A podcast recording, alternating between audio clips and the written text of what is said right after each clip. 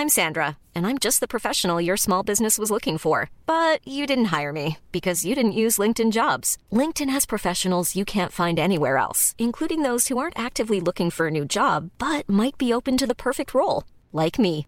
In a given month, over 70% of LinkedIn users don't visit other leading job sites. So if you're not looking on LinkedIn, you'll miss out on great candidates like Sandra. Start hiring professionals like a professional. Post your free job on linkedin.com/people today. Escuchas. Escuchas un podcast de Dixo. Escuchas Linterna Mágica con Miguel Cane. Por Dixo. Dixo. La productora de podcast más importante en habla hispana.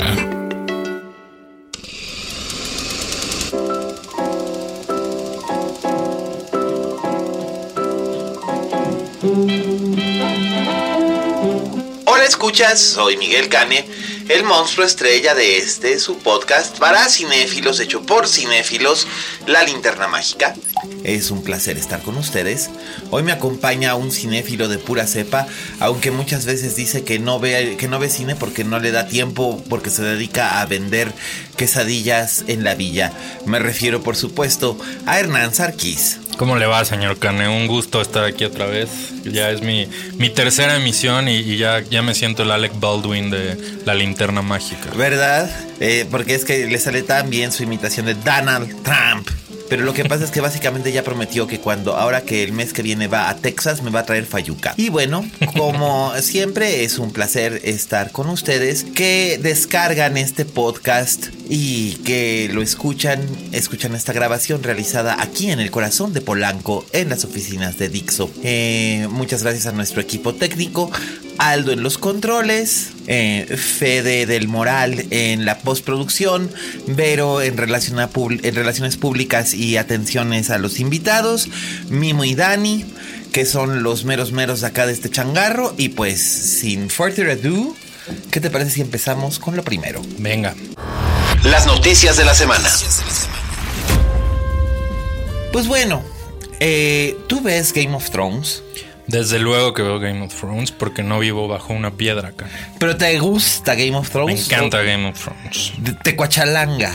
Me cuachalanga Game of Thrones. O sea, eres de los que va a sufrir cuando se acabe Game of Thrones. No, creo que ya es justo y necesario. Creo que ya, ya le toca. Creo que Es justo y necesario, es tu deber y salvación. Sí, poner a la abuela a dormir finalmente. Después de ocho temporadas. Sí, ya, gracias. gracias. Sí, el 16 de julio se estrena la séptima y en algún punto entre 2018 y 2019 se estrenará la octava. Y seguro van a hacer un spin-off, quiero de pensar. hecho, esas son, esa es la nota que tenemos Ah, ahora. sí, te juro que lo deduje porque así de brillante soy. No, No es cierto, idea. lo estuvimos ensayando antes de entrar a grabar. Que tenemos tiempo y energía para Pero por supuesto, esta- hacemos una escaleta y toda la cosa. Sí, claro. Así es que, por supuesto, para que vean ustedes que Hernán Sarkis también es un muy buen actor.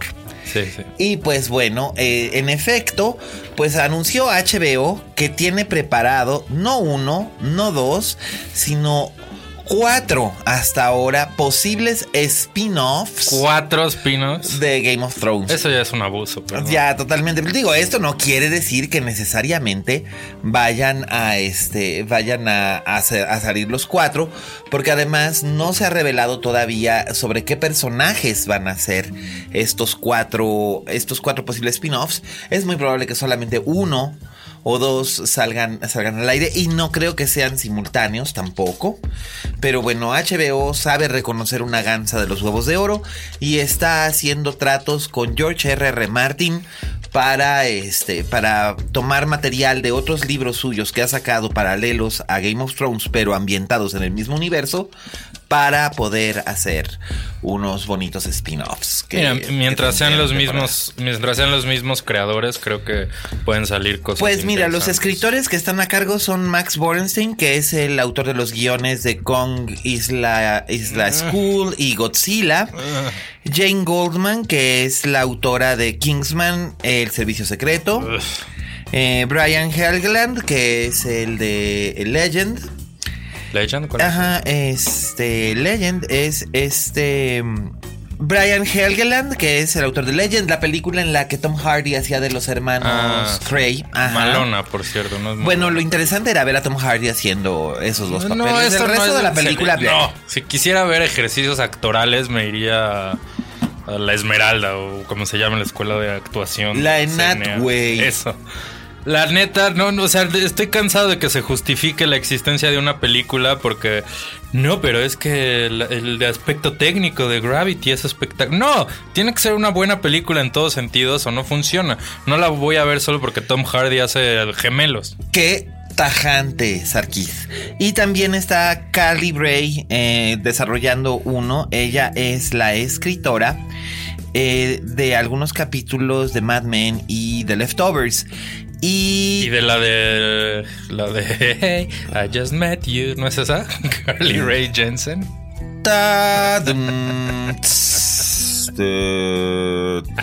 Este, todos van a estar trabajando directamente con el gordo George R.R. Martin. Entonces, pues, quédense tranquilos de que una vez que acabe Game of Thrones, habrá este, unos bien chulos y bonitos eh, spin-offs. Y la que está que truena y se truena los dedos y está bien enojada es Madonna ¿Por qué? porque van a hacer una película sobre su vida que se llama Blonde Ambition. Resulta ser que el guion de Blonde Ambition hizo las rondas en la famosa Blacklist, que es la lista que, que cada año eh, incluye los guiones no producidos más interesantes del año anterior. Que por cierto, cada vez que se produce un guion de esas famosas blacklist, siempre es una terrible película. Bueno, por alguna razón. Y en este caso, la película trata acerca de cómo Madonna, a finales de los años 70, llegó a Nueva York procedente de su nativa Detroit para ser bailarina de ballet y acabó convirtiéndose pues en, en Madonna. Incluye esto, por supuesto, eh, su paso por los sets de una película porno que se llamó A Certain Sacrifice, que cuando ella ya era famosa, los productores decidieron sacarla este, al- a- en, en- el circuito de cine de arte y ella trató de detener la, la- la exhibición de esa película, no se pudo, esto fue por ahí del 85, una cosa así, la película se filmó en el 79 y salía, y las, de hecho las primeras fotos de Madonna desnuda eran fotogramas de esa película. El caso es que, bueno, Madonna está que se truena los dedos del coraje porque dice que no es justo, porque nadie conoce su historia más que ella y que no puede ser que vayan a producir Universal Pictures además, vayan a producir una película sobre su vida y yo creo que en parte tiene razón, pero además también está enojada porque esto fue parte de un arreglo en el que eh, Universal compró ciertas propiedades que tenía Warner Brothers y ella por contrato cuando creó Rec- este, no, Maverick Records, que era su, su casa disquera, entre las cosas que negoció con Warner Brothers era los derechos sobre su vida para hacer una película, pero Warner Brothers vendió esas propiedades en una negociación con Universal. Entonces, pues ahora Universal va a producir eh, Blonde Ambition y Madonna no puede hacer nada para evitarlo. Lo cual está bien, porque las películas vía más aburridas son en las que participa la figura en cuestión. No sé, a veces sí funcionan bien. Acuérdate de la película de Ray Charles. Digo, era didáctica y era, era didáctica y cursi, pero no era Ah. mala. Ah, no era mala, pero seguro hubiera sido mucho más interesante. Bueno, Sí, no, hubiera pero sido es no bastante autorizada, cruda. ¿no? No, creo que sí fue bastante No, cruda digo, porque... no, no, no. Ray Charles le dijo a Taylor Hackford, órale, Claro, te voy a contar quieras". absolutamente todo. Y se ve. Y por todo es todo. O sea, como, como no solamente era este un gran músico que superó la adversidad de ser ciego, sino que también era un drogadicto y un mujeriego. y, y abusador y demás. Exacto. Y se ve en la película, lo cual está muy bien. Madonna no hubiera participado de una película de ese tipo sobre su vida. Hubiera Ay, por sido supuesto algo que no. Súper whitewasheado y Ah, súper Claro, y- pero porque ya conocemos a Madonna. Más que nada, creo que lo que le molesta a Madonna es que sea sobre ese periodo específico de su vida del que ella ha procurado que no se sepa mucho. Porque ella siempre se ha pintado como prácticamente una self-made woman, que lo es. Lo Claro. es. Pero y además es el periodo más interesante. Porque con todo respeto, una película sobre Madonna en el estrellato, mm, gracias, pero no gracias. Bueno, ahí puede venir cuando Sean Penn se la, se la sonaba. Eh, sí, supongo que puede ser interesante. Pero esta película terminaría precisamente con el lanzamiento de Madonna al estrellato. Entonces, eh, parece ser que lo que va a hacer Madonna es que va a renegociar con Warner Brothers para hacer su propia película y tratar de sacarla antes de que salga el proyecto de Universal, aunque sea para quemarlos. Así que vamos a tener una sobredosis de Madonna por un buen rato. Y la idea es que las películas se estrenen en 2018 la película o las películas se estrenan en 2018, que es el año en el que Madonna cumple 60. 60. 60. Pero bueno, pues eso. Y también, ¿quién crees que hace su debut en cine y además su película debut se estrenará en Cannes? ¿Tú? ¿Por fin? No. ¿Finalmente? No, no soy yo. Finalmente un director te llegó al precio, Cannes. No. Y te vas a encuerar. Además, yo ya trabajé ¿no? con David Lynch, además. ¿Tú trabajaste con David Lynch? Fui a Extendune. ¿Neto? Ay, medio México fue Extendune. Hace 35 años. No tenía idea de ese dato. Oh, sí. ¿Y, te, te- ¿Y sales en la película? I am not going to reveal that information. Voy a buscar esa, ese, ese screen grab de, de Kanye junto al paquete de Sting en Dune. si supieras la media hora que se tardaban en pararnos los pelos, pero bueno. Este, por lo menos era media hora. Este, pues sí, hay una directora argentina que se llama Graciela Rodríguez que realizó una película independiente llamada Más allá del sol, que es una película semidocumental y con mensaje eh, que fue comisionada nada menos que por el Vaticano. Y esta película, comisionada por el Vaticano, muestra a un grupo de niños multiculturales que emulan los aspectos de la vida de los apóstoles y sus acciones. Y- O sea, bien bonito. Pero ¿quién, ¿quién está produciendo? Digo, ¿quién va a dirigir esta joya? Eh, Graciela Rodríguez, que es una directora argentina, y adivina quién es el protagonista de la película. Bueno, quién va a actuar en la película. Gal García Bernal. No, No. el Papa. ¿El Papa? El Papa. El Papa Francisco. ¿As himself o, As himself. o como Jesucristo? No, no, no, as himself, por Wow. supuesto, es el narrador de la película. Está muy bien, me parece muy bien. A mí me El- cae muy bien el Papa. El Papa, el Papa. Pues mira, va a ser como cuando Juan Pablo II, que lo quiere todo el mundo. Yo, yo, no, yo no quiero a Juan Pablo. Pero yo no soy todo el mundo tampoco. me cae mucho mejor Francisco, la verdad. Pues mira, a mí no me gusta ninguno, pero en fin. Pero a ti no te Este, gusta nada, Kanye. No, exactamente, soy un anarquista. Y un anticrista. Pero este, lo que quería decir es que a lo mejor pasa como cuando Juan Pablo II sacó aquel disco. No sé si te acuerdas, hace como 20 años.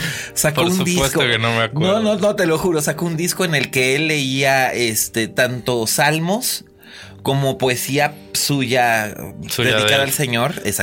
Recordemos que Carol Boctila antes había sido actor y dramaturgo. Como, como Paco Stanley, digamos. Una cosa así. Pero disco de nunca se me va a olvidar que cuando les hicieron una entrevista en la televisión a unas monjitas que estaban oyendo el. ¿Te acuerdas de aquellas casetas que había para oír los discos compactos en Mix Up? Mm. Que, que- que eran unas torrecitas donde había unos, unos audífonos en Ah, los- sí, sí, sí, bueno, claro. Y había seis discos Sí, y tú escogías. tú escogías. Entonces le preguntaron a una, a una de las monjitas que estaba escuchando ese disco que qué opinaba y dijo, se oye divino. Pues me imagino que igual el Papa Francisco se va a ver divino. Y esas son nuestras noticias de la semana. Así que, ¿qué te parece si vamos a hablar de lo siguientemente? La crítica de la semana.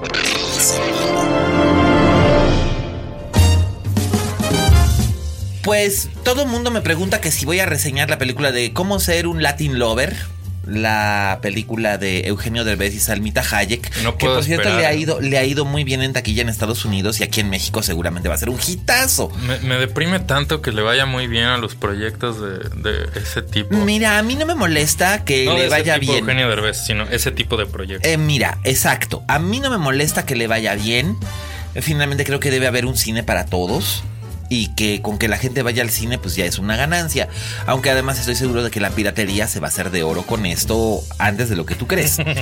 Eh, pero pues solamente, es que de verdad, lo único que yo podría decir de esta película eh, oficialmente para no verme comprometido sería que es la consolidación de- en el crossover de Eugenio Derbez al mercado estadounidense dirigido al público latino. Y que sigue claramente los moldes de comediantes como Rob Schneider y esto no lo quiero decir como un cumplido pero está siguiendo los, los moldes de películas de, de, comediantes como Rob Schneider o Dios nos guarde. Eh, Adam Sandler. Que ya sabemos que esas carreras son muy, digo, excepto por Adam Sandler, Adam Sandler son muy longevas y exitosas. Lo bien que le está yendo a Rob Schneider ahorita, por ejemplo. Oh, sí, uh, wow. Hitazo tras otro. Oh, sí, bueno. No puedo. Home run tras uh, home Oh, sí, no puedo. Estoy girando de placer. Eh, pero bueno, eso es lo que podría decir de una manera en la que no me sintiera comprometido ni, ni sintiera que le faltaba al respeto a nadie. Pero si voy a ser honesto, lo único que puedo decir acerca de esta película es una palabra. Fuchi. Ustedes no están viendo a, Hernán Sarkis que está aquí haciendo su mejor imitación de Daniel Krause, que solamente me está mirando, está tratando de suprimir los bostezos y se ríe entre dientes. Pero es que de verdad, la película es Fuchi. Yo, yo creo que la voy a ver cuando invariablemente termina en Netflix. Ay Dios, no. Yo tengo mejores cosas que hacer con, mi tiempo que andarlo invirtiendo en eso. Digo, yo la tuve que ver por cuestión de trabajo, pero Dios. Que por cierto no pude con tu hit 13 Reasons Why. Llegué hasta el episodio 2, por más que lo intenté. Aquí está tu cinta. Este, bueno, esa fue, esa fue el comentario sobre la película de Eugenio Derbez. Y ahora sí voy a poder hablar acerca de la que realmente son mis reseñas de esta semana, que son dos. Una es una película mexicana y la otra es una película belga. De Bélgica, no me veas así. No vamos a hacer ese chiste terrible, Cane, basta. Es el año 2017. ¿Para qué te estás riendo entonces, cochino? Lépero, ordinario. Bien, la película de origen belga es la película dirigida por los hermanos Dardenne, eh, La Fille Inconnue. Eh, o, o, traducida aquí como La chica desconocida, que es un drama muy interesante porque toca de una manera bastante preclara el drama de los inmigrantes en el continente europeo.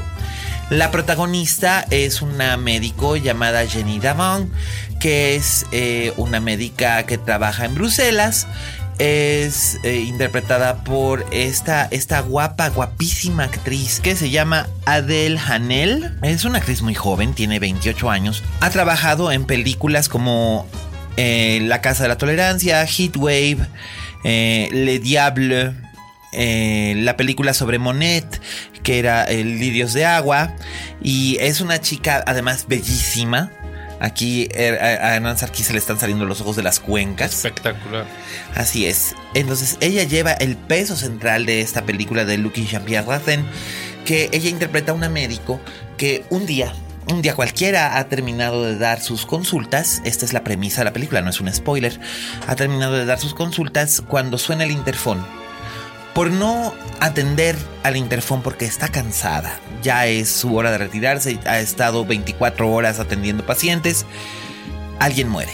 Mm. Una joven inmigrante muere y es acerca de la muerte de esta joven inmigrante y la búsqueda de la identidad de esta joven inmigrante que gira, que gira la película. Los Dardenne eh, son directores que siempre han tenido interés en el impacto social que tienen sus películas. sus películas siempre tienen eh, este toque que podría compararse un poco con las películas de Ken Loach o Mike Lee en el Reino Unido. Eh, películas casi siempre enfocadas en gente de la clase obrera o de una clase oprimida, donde no se juzga a los personajes, ni se les glorifica ni se les sataniza. Y esto es lo que hacen los hermanos Arden con esta película que se estrenó en Cannes el año pasado. Y es muy interesante cómo como esta joven actriz va transmitiéndonos casi casi de, un modo similar al que Marion Cotillard en dos días y una noche. Marion Cotillard este, hacía e, e, e, esta manifestación de los sentimientos y las emociones de un personaje en una situación muy específica. En este caso es un personaje movido en parte por la culpa, en parte por la desesperación y en parte por un deseo de poder hacer justicia por alguien que, aunque ya no vive, la necesita. Eh, la película es una especie de thriller psicológico. Está muy bien realizada. Vamos, yo siempre preferiría una película mediocre de los hermanos Arden que una película brillante de Eugenio Derbez. Así que está en el circuito de cine de arte. Por desgracia, ya saben ustedes, está con unos horarios pinchísimos. O sea, la pueden ver o a la una de la tarde o a las once de la noche. Pero, ¿saben qué? De veras hagan un esfuerzo para poder ver una película de los hermanos Dardenne en cine. No se lo van a, no, se van a arrepentir porque es una cosa una cosa bellísima ver, ver, estas, ver, estas películas donde la composición de cada escena es casi casi poética y contrasta curiosamente con el tema de la película que estamos viendo, ¿no? Así que les recomiendo ampliamente que vayan a ver esto de los hermanos Dardenne. Y la segunda película, la película mexicana, es eh, un documental de la cineasta Maya Godet que se llama eh, La Plaza de la Soledad. A eso sí se me antoja mucho y hablar de, de- de esa película. Uy, pues eh, la verdad es que está requete bien, como dice Delfina. Este, así como dice Delfina en el Estado de México, está requete bien. Es la historia de Carmen, Leti, Esther y Ángeles, que son cinco sexoservidoras. Eh, de. Perdón, ¿el término sexoservidora es socialmente aceptable todavía? Eh, pues es, es el políticamente correcto para referirse a las prostitutas. ¿Lo es? Pues es que dicen que prostituta es demeaning. No sé si se... No, sexoservidora creo que es demeaning, demeaning ahora. Hijo, mano, entonces ahora cómo nos vamos a poder refer- referir a las, a las mujeres que se dedican precisamente a ejercer el oficio más antiguo del mundo? No sé. Que es el eufemismo más utilizado para referirse a eso. Tengo que consultar a mis amigas feministas a ver qué opinan al respecto. bueno, a ver si, a ver si no se, a ver si no se enoja contigo la croqueta. No, no creo, pero vo- voy a a, ver si no te manda una caja de galletas hechas con gluten. voy a mandar ahorita un tweet preguntando cuál es el término Correcto. este, amigable para... Bueno, de hecho, hubo un tiempo en el que estaban, eh, hubo un tiempo en el que estaban buscando desatanizar el término puta. Claro. Querían recuperar la palabra puta para referirse a sí mismas, que de hecho ellas decían, si aparece en el diccionario de la Real Academia de la Lengua como apócope de prostituta, no tiene absolutamente ningún otro tipo de connotación más que ese y no debería de ser considerado ofensivo. Pero por supuesto, esas luchas por recuperar vocablos no siempre resultan eh, fructíferas, sobre todo porque todo depende de la intención de quien lo diga, ¿no? Claro. El caso es que, bueno, la película. De hecho, ahora que estamos hablando Sí. de esto, me, me atrevo a meter este un, un tema un poco eh, controversial. A ver, pon el tema un poco controversial. Mientras no vayas a hablarme de la croqueta, todo está bien. No, no, no. El término masculino de- para, para la palabra a la que te acabas de referir. Ah, puto. Sí. ese, y por el cual eh, la comunidad gay, así con el cual la comunidad gay ha sido atacada este, durante muchos años, Décadas. décadas, siglos Décadas. seguramente. No, décadas. Bueno, ese término, eh, en algún momento me acuerdo en el documental de del maestro del cine Olayo Rubio. Puta madre. Perdón, pero. eh, ay, no, no, no, no me menciones.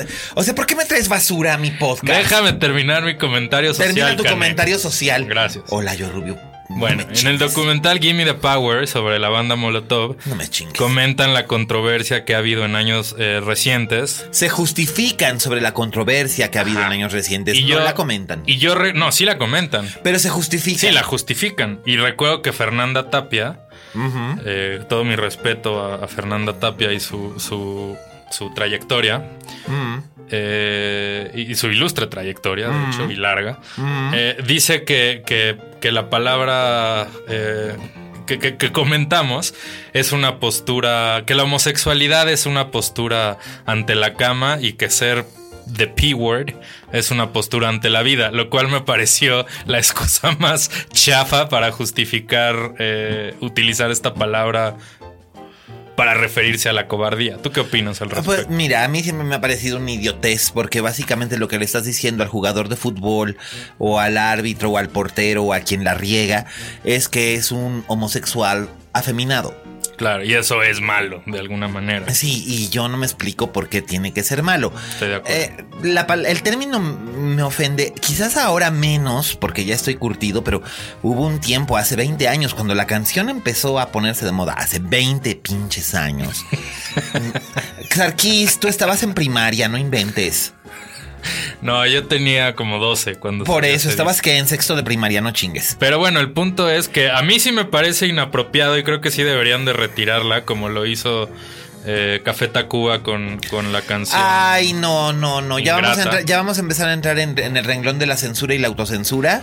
No, me parece bien. Siento que no es autocensura. Siento que es entender que los tiempos cambian y que ya no está padre hablar de matar a tu ex cuando estamos viviendo en un país donde ayer encontraron a una pobre chica muerta amarrada. No le digas teléfono. pobre chica, era una mujer, Perdón, una mujer sí, muerta, asesinada. con un cable telefónico en los territorios de la De la Universidad UNAM en CEU, lo cual me parece terrible. Y entiendo que en este contexto la banda diga, ¿sabes qué? Creo que no es el momento. Ya no estamos en este lugar como para en, en el que podemos bromear de estas mamadas. Estoy de acuerdo Estoy con de acuerdo eso. con Yo- lo que hicieron. a mí lo y que creo no que parece- Molotov, perdón, creo que Molotov debió decir lo mismo. Debió decir, ¿saben qué? En los 90 era otra época.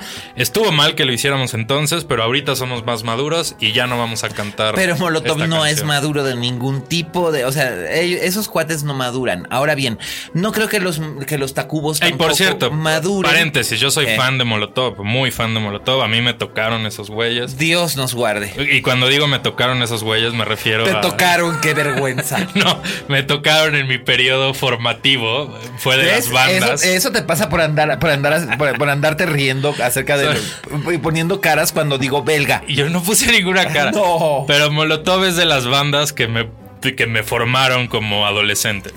Es lo que quería decir. Bueno. Pero sí me parece inapropiado que sigan cantando esta canción que, que es básicamente discurso de odio contra la comunidad gay. Aunque ellos siguen y seguirán eternamente justificándose diciendo que en realidad están hablando acerca de Carlos Salinas de Gortari y están hablando acerca de la corrupción de la clase política mexicana y de la cobardía. Pero bueno, siempre va a haber una justificación. Ahora sí que cuando se inventaron las justificaciones se acabaron los pendejos. Pero bueno, en el caso de Café Tacuba, a mí lo que no me pareció correcto fue que utilizaran precisamente este, este asunto en lugar de retirar discretamente de su de su ¿Catálogo? de su catálogo. Bueno, no, porque el, el disco con la canción se sigue vendiendo. No, bueno, pero ya no la van a tocar. Ya no la van a tocar de su repertorio. De su Ya no lo van a tocar de su repertorio. Eh, lo que me molestó fue que hicieran todo este circo mediático. No, pero es que el, el circo mediático tiene un punto, envía un mensaje, es necesario el circo mediático, si no, no tiene punto. y, No los baños de, y los baños de pureza que se dieron también eran un. También es parte de ese punto. Envía un mensaje poderoso a los, a los fanáticos y seguidores de Café Tacuba que dice, güey, a ver, tú que eres fan mío y que quizá te parece ridículo el movimiento feminista y quizá te parece ridículo... Pero a quién le puede parecer. Bueno, sí, estoy de acuerdo que hay mucha a gente. mucha gente. A mucha gente, tienes razón. Y muchos de ellos son fans de Café Tacuba. No, no, no, Entonces, ya cuando hay- Café Tacuba sale y dice y toma esta postura feminista, o bueno, o como le quieran llamar, pro anti Antimachista es más correcta. digamos. Es un mensaje poderoso. Aunque la canción, aunque la, aunque canción de hecho, la canción de hecho es paródica. La canción cuando fue escrita también tuvo su controversia hace 20 años. Sí. La canción de la ingrata y la y la justificación que dieron entonces que me parecía mucho más sincera entonces de la que están dando ahora era que básicamente era una canción Era una- era una satírica. sátira, claro. Era una canción satírica en la vena de la que así de las canciones que hacía Chava Flores. Ok, entiendo que Chava Flores hacía esas canciones en los años 50. Y Chava Flores nunca habló de feminicidio, pero Eh, no, yo hablaba de- conozco bien el catálogo de Ah, Chava pero Flores. Chava Flores se burlaba de otras cosas. No de matar personas. No, ok. Bueno, sí de matar Bueno, sí personas. de matar personas. Pero no del feminicidio. El feminicidio como concepto es algo que aquí a México realmente lo tenemos claro hace apenas ni 25 años, Sí, Hernán no. Entonces, a eso es a lo que voy. Y en ese momento dijeron, es una canción satírica y de hecho es una canción que se está burlando de la misoginia. El personaje es un hombre misógino que se está quejando de que su, de que su, desde su punto de vista, su exnovia lo utilizó, lo manipuló. Era casi, casi como ingrata, pérgida, romántica, insoluta, que Claro, es una canción de Chava Flores. Explícale eso a un fan de Café Tacuba que tiene 14 años y que va en la secundaria y no entiende el concepto de ironía todavía ni de sátira. Pero eso, para eso necesitamos que también se incluya en la educación que se dé en las casas y que se dé en las escuelas, que se entienda qué es el sarcasmo, qué es la ironía, qué es la sátira y la parodia. Pero por desgracia cada vez estamos peor. Si contamos, mira nada más a quién tenemos en la Secretaría de Educación Pública. Pero a ver, entonces si mañana saliera alguno de los miembros de, de Molotov y dijera que la canción con la palabra P Puto, puedes Es- decirlo, a mí no me ofende. Y yo espero que tampoco se ofendan los que escuchan este podcast. Y si se sienten ofendidos, porque aquí se dijo al aire la palabra puto, y dicen que cómo puedo ser tan incongruente siendo abiertamente homosexual y decir yo Claro, mismo la palabra puto. Tú, tú la puedes utilizar. Yo sí puedo utilizar las palabras puto, maricón, marica, cachagranizo, eh, eh, lilo, larailo, eh, loca y etcétera. O sea, ahora, por ejemplo, el famoso... Larailo, ¿qué es El- de la familia burrón viene. Y, y vamos. Ahora, por ejemplo, tampoco vamos a poder utilizar el famoso gag de March. A mí me gustan, a mí me gusta, ¿cómo es? La cerveza fría y mis homosexuales locas, locas, sí. Claro, pero ese. Bueno, ya, no nos vamos a clavar Digo, demasiado. o sea, no nos clavemos en la textura. Fíjate en los colores, Arquis. Ya ni me acuerdo cuál era mi punto, pero volvamos a la película. Muy bien. El punto era acerca del uso de la palabra puta y la recuperación de la misma. Ah, cierto. Ah, el documental. En el documental de Maya Godet, los personajes, eh, los personajes son mujeres que ejercen la prostitución, pero además tienen un detalle muy interesante. Todas ellas son mujeres de edad avanzada. Sí.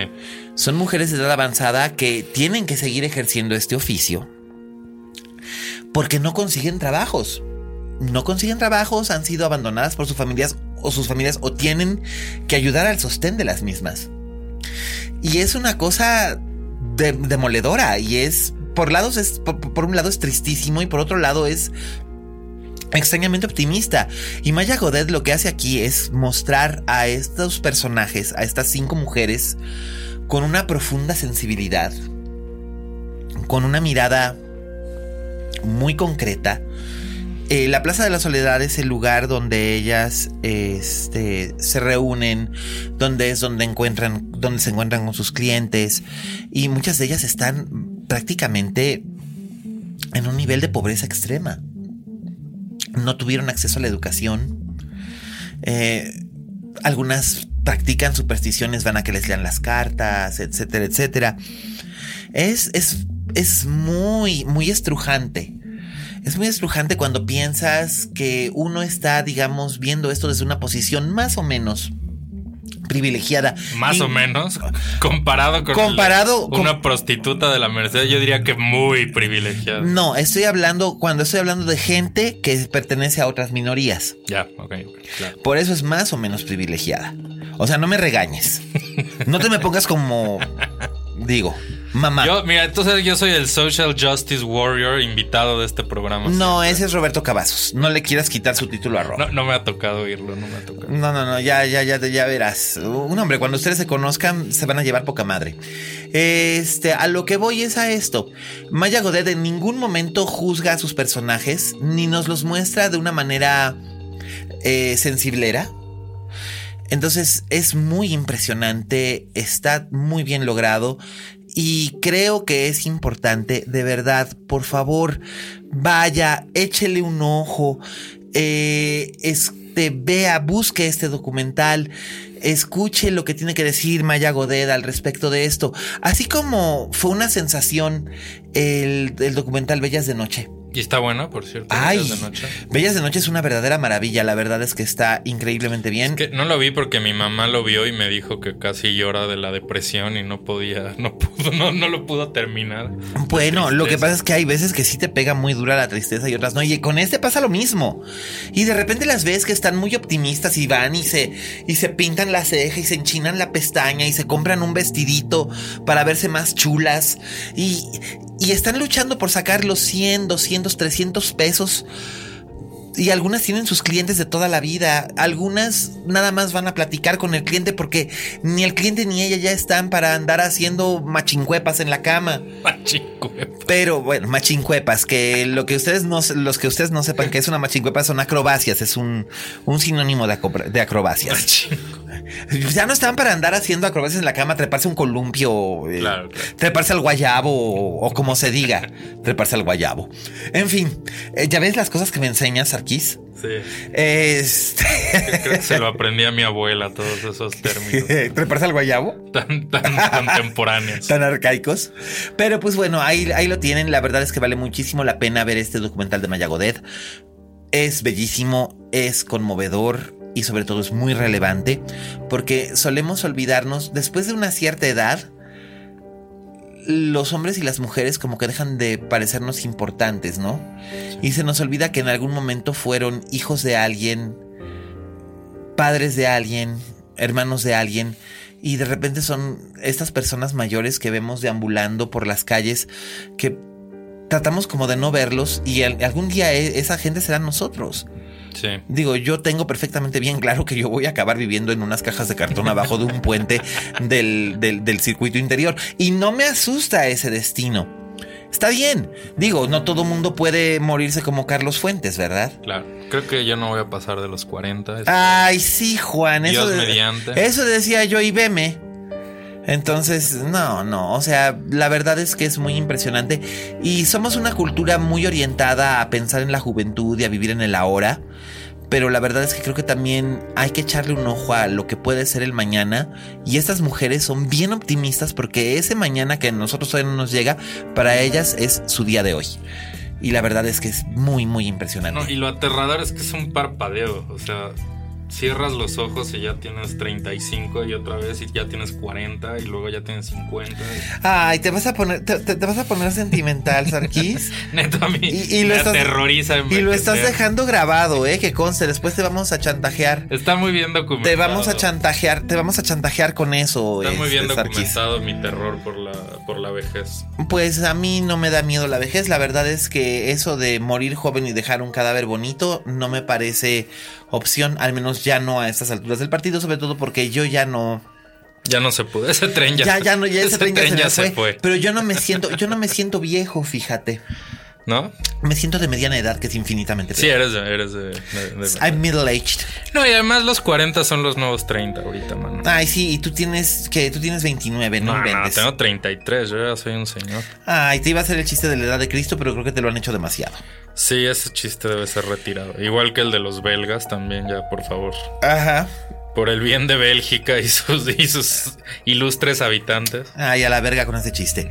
este, muy bien, pues esas fueron nuestras recomendaciones de la semana. Por favor, mándenos ustedes un, este, un, un comentario con el hashtag eh, linterna mágica y cuéntenos eh, cómo la ve, si lo estamos haciendo bien, si la estamos haciendo muy mal, denos su opinión al respecto del documental de Maya Godet. Sobre el uso de estas palabras. Sobre el uso de estas palabras que se rehúsa decir Hernán Sarkis porque es muy políticamente correcto.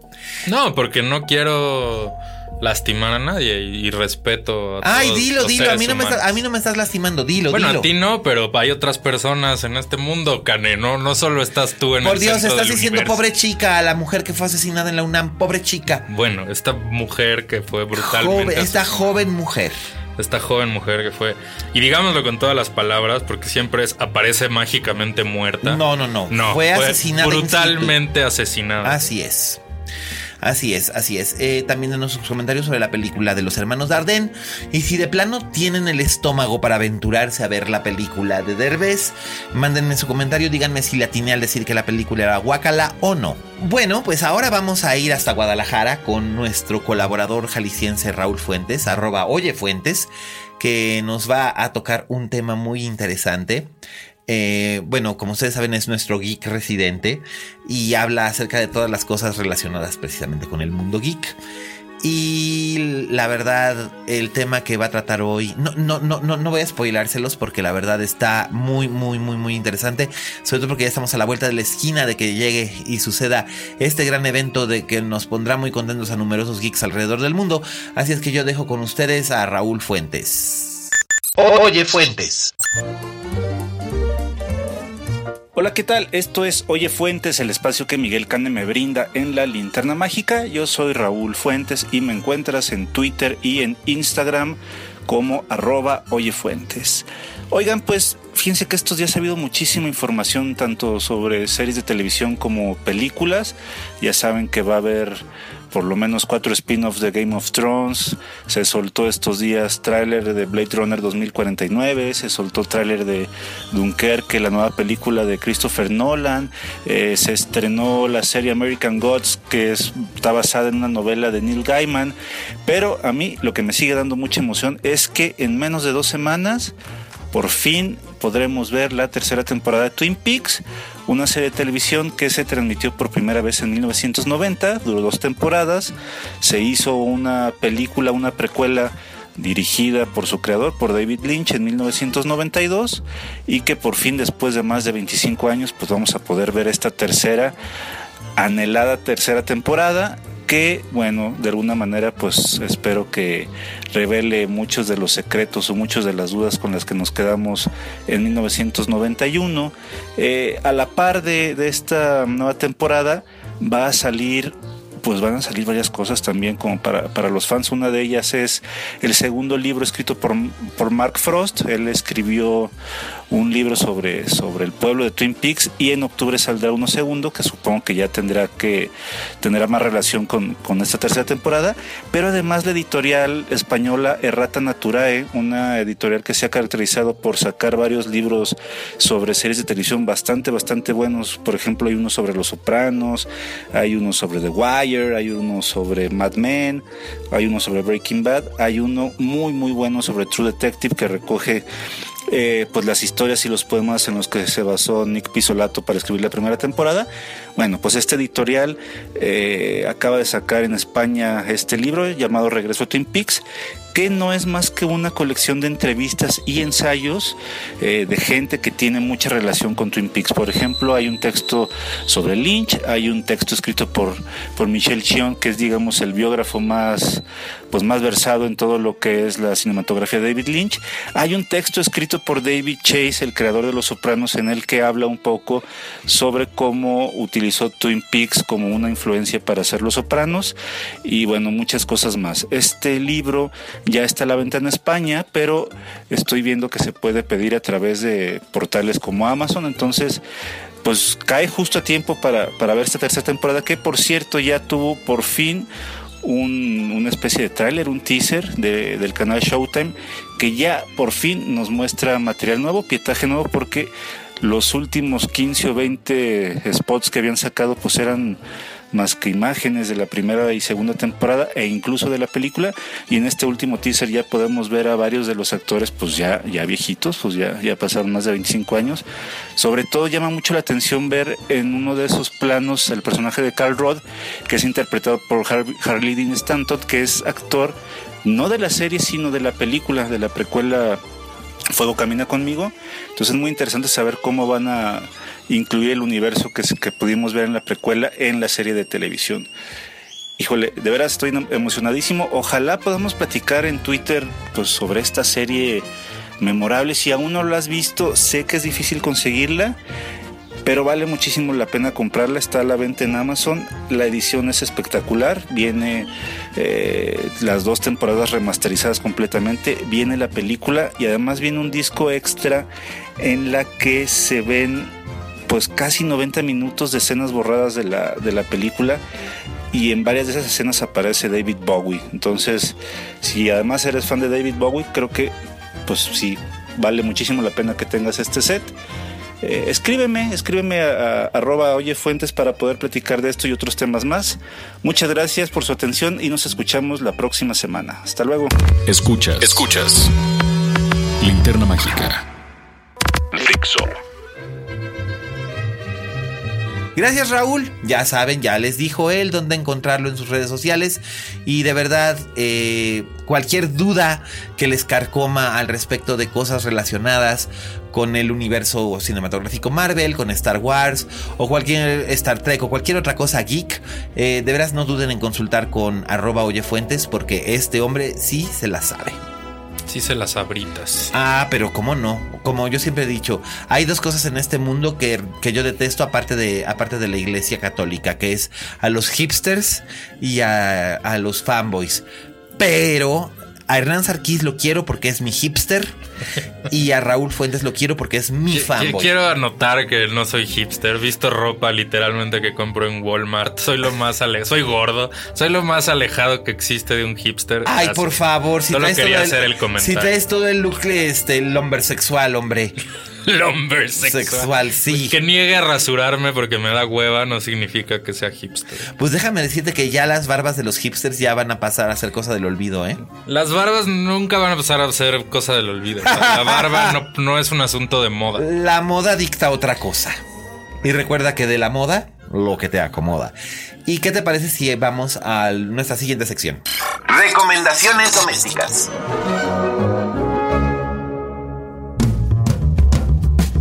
Nuestras recomendaciones domésticas del día de hoy son dos series que se encuentran en la plataforma Netflix.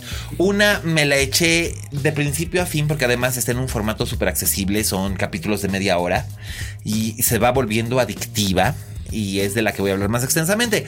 La otra tiene un formato de serie slash telenovela y además es de los mismos productores de Gran Hotel y Velvet. Eh, pero ahora para Netflix sí, ya sé. Es una cosa que se llama Las chicas del cable que básicamente eh, me parece un desperdicio total de talentos. Es la primera serie española que se produce para Netflix, así como Club de Cuervos fue la primera serie mexicana. Bueno, pues eh, Las Chicas del Cable es la primera serie española y es aburridísima, es una hueva. Por supuesto, sigue todos los elementos formulaicos de estos productores de Gran Hotel y Velvet, en este caso, pues es también un fusil de una, este, de una serie eh, británica en este caso no es Downton Abbey ni es este, Galerías Paradise, sino que se trata de The Bethley Circle, que es acerca de eh, telefonistas y decodificadoras de, de mensajes eh, y espía, eh, de, mensajes de espías en los años 40 durante la guerra. Aquí es adaptado a ser únicamente telefonistas cuando estaba España en los años previos a la Guerra Civil Española, cuando era todavía la Segunda República. Y bueno, pues es un pretexto para ver a Blanca Suárez, verse muy chula, pero ahora sí que no estoy siendo misógino por decir que aquí está, se ve bellísima, como en todas las producciones en las que la hemos visto. Pero no está funcionando nada, nada, nada, nada, nada. Tiene un personaje muy desangelado. Eh, los guiones son muy, este, huelen como a naftalina. Entonces, este, eh, para los que les gustan esa clase de cosas, salen este. Sí, sí, sí, Blanca Suárez es una belleza. Sí, no, ya, ya, no, bueno, ya se le están saliendo los ojos de las cuencas aquí a, a Sarkis. no la había visto. Te voy a denunciar con la croqueta. te, voy a denunciar con la croqueta. Por googlear el nombre de una actriz. Sí, y porque pones, porque te la estás abroceando. para que. ¿Cómo para me atrevo? exacto, para que la croqueta te meta, te meta en el torito. me meta en cintura. Te meta en el torito como al taxista. Vas a ver.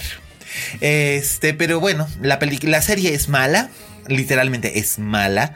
Eh, solamente si ustedes de veras tienen la paciencia para irse enganchando con este tipo de historias que ya han visto muchas otras veces antes, pues adelante, pero la verdad es que es un fusil muy mal hecho. En cambio, nuestra otra recomendación, de la que sí voy a hablar un poco más ampliamente, es eh, Dear White People. Dear White People es una adaptación a televisión, una producción original de Netflix, de una película esta película se estrenó en el año 2014 y el director que además es este es LGBT, el director es gay. Eh, y hizo su, hizo su excelente, excelente película que se llamó también Dear White People. Pero no es tan excelente, ¿no? Por lo que No, es una película de culto y a mí me pareció excelente. Así que si yo digo que es excelente, en mi podcast es excelente. Este. ¿Por qué no tengo una idea para que no tengas estos problemas? ¿Por qué no invitas a un espejo de invitado la próxima vez? Lo pones aquí enfrente. Out. Que siempre esté de acuerdo contigo y no te discuta nada. Out. Out. No me voy de aquí, me van a tener que sacar a rastras de aquí. Como, como, como a pasajero de United. como a pasajero voy de a, United. Voy a demandar a Dixo y a Mimoso y me haré millonario. ¡Seguridad! Justin, Justin hizo su, hizo su película, le fue bastante bien en el circuito de festivales y adquirió un cierto, adquirió un cierto seguimiento de culto, a la gente le encantaba, especialmente en, en los circuitos de cine universitario le fue súper bien porque es una película que se dedica a satirizar precisamente el estilo de vida universitario. Y la película funciona mejor adaptada a televisión porque las múltiples historias pueden explorarse con más tiempo. ¿Y son, son los mismos protagonistas? Algunos sí, otros no. La, bueno, la chica, es que yo solo vi el primer episodio. La eh, chica del radio, ella sale en la Logan Browning no. El personaje sí, pero, Pero no es interpretada por... No, no es ella.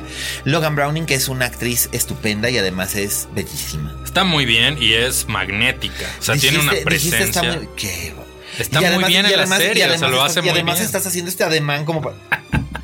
Dije que, o sea, me refiero a que lo hace muy bien. Quítate las manos del pecho. Cochino. Eh, Brandon P. Bell, que hace el papel de Troy Fairbanks, que es el presidente de la sociedad de alumnos, él sí había salido en la película original. Ya.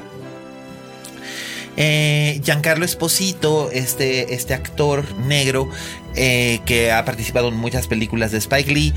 Él es el narrador de la película, de la serie. La, la serie tiene este elemento como The Royal Tenenbaums. De hecho, hay mucha como influencia de Wes Anderson en la construcción de, de- de- de esta serie. En el aspecto estético y en el aspecto de secuencia narrativa está, está muy bien. Que por cierto, Esposito es el malo en. Bueno, uno de los malos en Breaking Bad. Así es. Así es, es uno de los múltiples malos, pero en realidad, ¿quién no es malo? en Bueno, pero es Bad? el malo más legendario de Breaking Bad. Así el es. mejor. Ahí lo tienen dicho por un fan de Breaking Bad. Eh, me gusta, sí, es muy buena. De hecho, la buena ya, perdón. No sé, no, es que yo, yo con Breaking Bad, yo ya lo dije aquí antes en algún momento y No te, no te entró. No, tengo problemas porque me parece una serie muy misógina. No sé si diría misógina. Creo que la interpretación del público fue misógina. Pero no sé. Digo, me parece eh, que no hay una presencia femenina interesante. Eso es cierto. No, sí son interesantes. El problema es Pero, que o sea, los, no las únicos, exploran mucho. los únicos dos personajes femeninos interesa- eh, importantes, o sea, relevantes, son la esposa y la cuñada de Walter White, y las dos son unas arpías caprinas. Claro, y luego la otra al final también es una arpía. Todas que son sale al y- final. y todas son unidimensionales. Sí, es cierto. ¿Cómo se llamaba la otra? Muy guapa. La novia de la novia del la novia De de Matt Damon, raro. eh, de, de Jessie. No, güey. No, no, no. No hablo de, no hablo de Jessica Jones. Ah, no, que ella que ella también era un personaje interesante, pero también era una arpía y además tiene una muerte. Ups. Ay, güey, acabó hace tres años. Se valen spoilers. Pero no hablo de la. Bueno, spoilers para Breaking Bad, dos puntos. Hablo de la que mata a Walter White con ricino en la- el azúcar. Quail, algo quail. Ah, ¿te ya, ya, ya, ya, ya, ya, ya. También es una arpía. Es o sea, que todas son unas arpías. Y todas son unas arpías y además todas, Sí, son unidimension- todas son unidimensionales y por eso es que yo tengo un problema con Breaking Bad. Sí, sí. A mí Breaking Bad me parece que los personajes masculinos están muy bien desarrollados y son muy tridimensionales, pero que las mujeres son unidimensionales y estereotípicas. Sí. Por lo mismo es que siento que la serie tuvo un éxito enorme, especialmente entre hombres heterosexuales. Eh, y no tan así entre mujeres o entre hombres homosexuales. Que bueno, por desgracia la televisión suele hacer esta clase de divisiones. Que es, en cierta forma, uno de los temas que toca Dear White People. Dear White People está en Netflix, la primera temporada completa son 10 capítulos de media hora, de verdad, no puedo exhortarlos mucho a que los vean. Y la historia, les voy a dar la premisa. En esta universidad, que es la Universidad Winchester, existen, eh, que además el, el chiste es que casi todos los edificios de la universidad, todos tienen nombres relacionados con eh, leyendas del jazz. O sea, está la casa Bechet, está la casa Armstrong Parker, etc. y aquí hay varios, todos los personajes centrales son eh, personajes de raza negra que representan también distintas facetas de cómo son los estudiantes de raza negra en, un, en, una, en una universidad privada, en una universidad que pretende ser de la Ivy League o, llegar a ser de la Ivy League, aunque aún no lo, aún no lo es. Eh, entonces, por ejemplo, tenemos a Samantha White, que es una joven de raza mixta. eh, se traumatiza cuando alguien utiliza la palabra mulata o mulato, este, ella tiene un programa de radio que se llama Dear White People, en el que se dedica básicamente a burlarse del- de los mores y los y las, las maneras de los de, de la gente blanca privilegiada para referirse a la gente negra, aunque ella en realidad tiene un origen tan o más privilegiado que los chicos blancos de los que se burla. Por lo tanto, también la serie se burla un poco de ella por ser medio hipócrita. Claro. Eh, por otro lado está Troy Fairbanks, que es el presidente de la sociedad de alumnos, que básicamente ha sido criado por su padre, que es el, director de estudiantes, el director académico de la, universidad. Eh, el rector académico de la universidad, ellos, eh, él, él crió a su hijo como si fuera blanco para que tuviera, para que tuviera la sensación de tener igualdad de oportunidades, si bien esta es una universidad eh, integrada, la segregación se da de un modo involuntario por parte de los mismos alumnos que ellos, ellos buscan la manera de mantener su, su propia unidad eh, afroamericana y por lo tanto eh, siguen ciertos estereotipos de conducta que también son perpetuados por los alumnos blancos. Y el problema viene cuando eh, los alumnos blancos, auspiciados por una revista satírica en el campus, organizan una fiesta de blackface.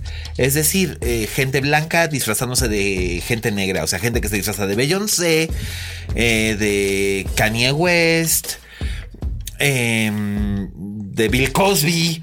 Y por supuesto esto resulta en una batalla campal y en un escándalo. Y las consecuencias de ese escándalo a lo largo de los meses es lo que es lo que constituye el arco histórico, el arco narrativo de esta de esta serie, que además es una serie seriocómica.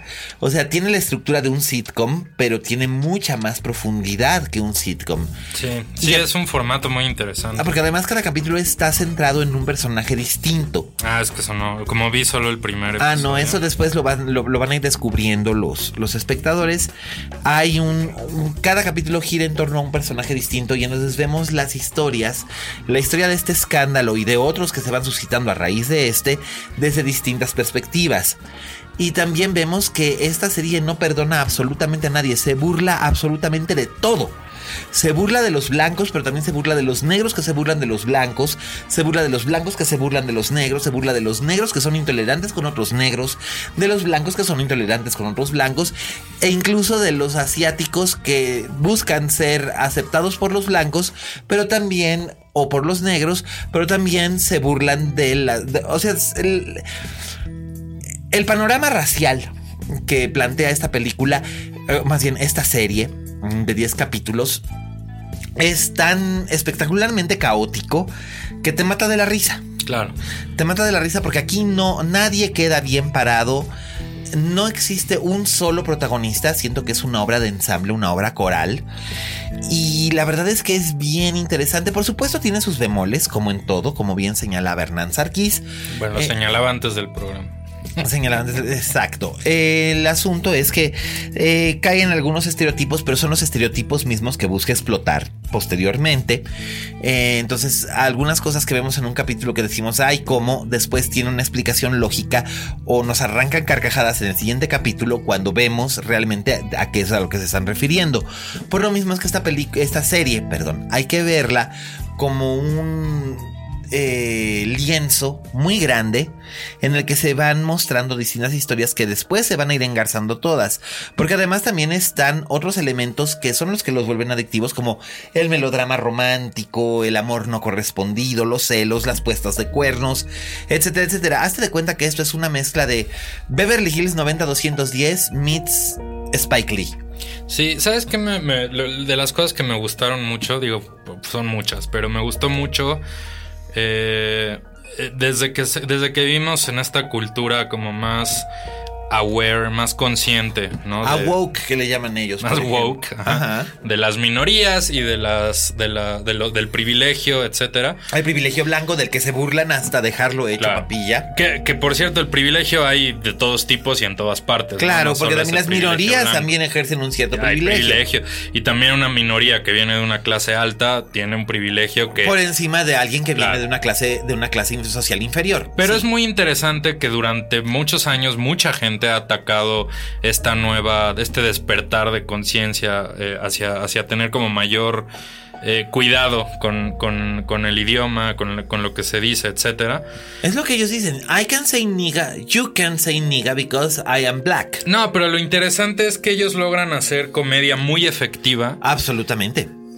Sin ser racistas y sin ser abiertamente misóginos y sin ni ¿no? tampoco ni tampoco estridentes. Claro. La verdad es que se burlan absolutamente, se burlan del racismo blanco, se burlan del racismo negro, Sí, se burlan incluso de la autosegregación. claro.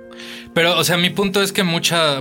Escuchamos mucho como, oh, ya no puedo hacer chistes y ya se acaba el humor y ya no podemos ser graciosos. Y no. Ah, y eso nada más lo dicen aquí. Y, y claro, no, lo dicen en todos. hay gente ignorante en todos lados. Y un poco lo que te demuestra este tipo de, de comedia eh, como muy bien armada es que, o sea, el problema no es la lengua o que te sientas limitado. El problema es que no eres gracioso, ¿no? O sea, si tienes que burlarte de los homosexuales y de las mujeres para ser chistoso, pues simplemente nunca fuiste chistoso, ¿no? O sea, ese es más un problema con, con que no tiene sentido del humor. Mira, puedes burlarte de los homosexuales, puedes burlarte de las mujeres, puedes burlarte del Flying Spaghetti Monster, puedes burlarte de Diosito, puedes burlarte de lo que quieras, siempre y cuando tu comedia sea efectiva. Si tu comedia es vulgar, Claro. Sí, eso es cierto. trita, ramplona, eh, corriente, eh, eh, poco sutil, burda. Entonces, lo que el resultado va a ser que vas a acabar ofendiendo. En cambio, si lo haces con ingenio y este, y este programa lo hace con, Sí, sí, sí funciona. con mucho ingenio, sí funciona. Y incluso los mismos objetivos de tus pullas, ya sean las mujeres, los negros, los homosexuales, los indígenas americanos, los ricos, los proles, los progres, los conservadores, los drogadictos, los zoófilos, si se quiere, cualquiera, cualquiera que sea el objeto de tu burla, va a acabar riéndose.